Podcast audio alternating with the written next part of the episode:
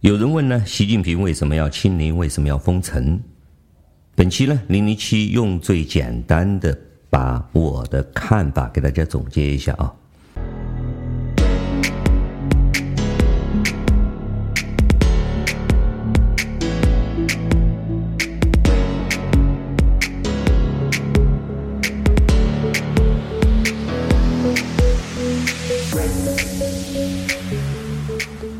中国共产党新的元首习近平认为，邓小平的改革开放市场经济呢，必须进行转型。这种邓小平的改革开放模式已经动摇了中国共产党的独裁执政地位。首先是与西方资本主义勾肩搭背、卿卿我我，这三十年来，虽然赚了很多钱，发了大财。也让一部分人先富了起来，但是带来的问题更严重。第一个呢，党的官员成为普遍腐化堕落的重灾区，各种大贪小贪可以说是无官不贪，而且数额已经从八十年代的几万块钱到今天增长到了几十亿、几百亿。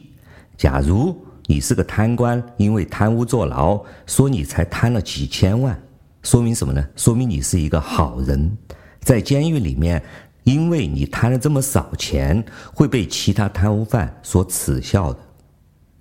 第二个呢，普通人也开始搞言论自由，搞工会，搞慈善，甚至想要政治权利、公民权利。所以说，今天的共产党，习近平他们认为。这都是上了资本主义的贼船，不是我们不行，根本上来说是西方资本主义的糖衣炮弹对共产党的颜色革命。改革开放这三十年来，不仅让愚蠢的中国人变聪明了，而且让纯洁的中国共产党员失去了贞操。所以说，今天中国共产党伟大英明的领袖习近平同志将在这个危机的时刻力挽狂澜，拨乱反正，建立起二十一世纪新的管控方式，用现代化高科技和“一带一路”的新的社会主义计划经济，彻底的断绝与西方的联系，构建以中华民族为宇宙中心。中国共产党，习近平为舵手的伟大转型。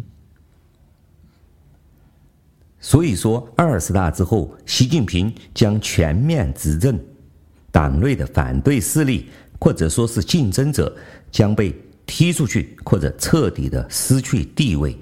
从此以后，一个核心，一个权威，一个红太阳将再次从东方升起，实现。全国一盘棋的大业，那么封城的目的是什么呢？第一个呢，是要赶走民营企业、私营企业和合资企业，因为他们都代表着资本主义，代表着颜色革命。他们不主动退出，我们就有核酸清零、封小区、封城的强制手段，让他们破产，把他们赶出去。当然。还有一个核心的原因是，全国百分之七十的劳动力都在民营、合资和个体户的方式就业和生活，从经济上脱离了党的控制。经济自由会带来严重的言论自由和即将到来的政治自由化。对于共产党来说，这是生死存亡的问题。所以说，必须转型为朝鲜型、毛泽东型的计划经济。把中国人彻底的控制起来。第二个，赶走这些民营企业，中国百分之七十的劳动人口就会失去市场经济中的工作机会，自然他们就会跪下来，回到劳改农场、集中营和园区去做奴工，从经济和生活方式上彻底的被伟大的中国共产党继续控制。就像新疆维吾尔族学习班的成功经验一样。第三，集中力量可以办大事。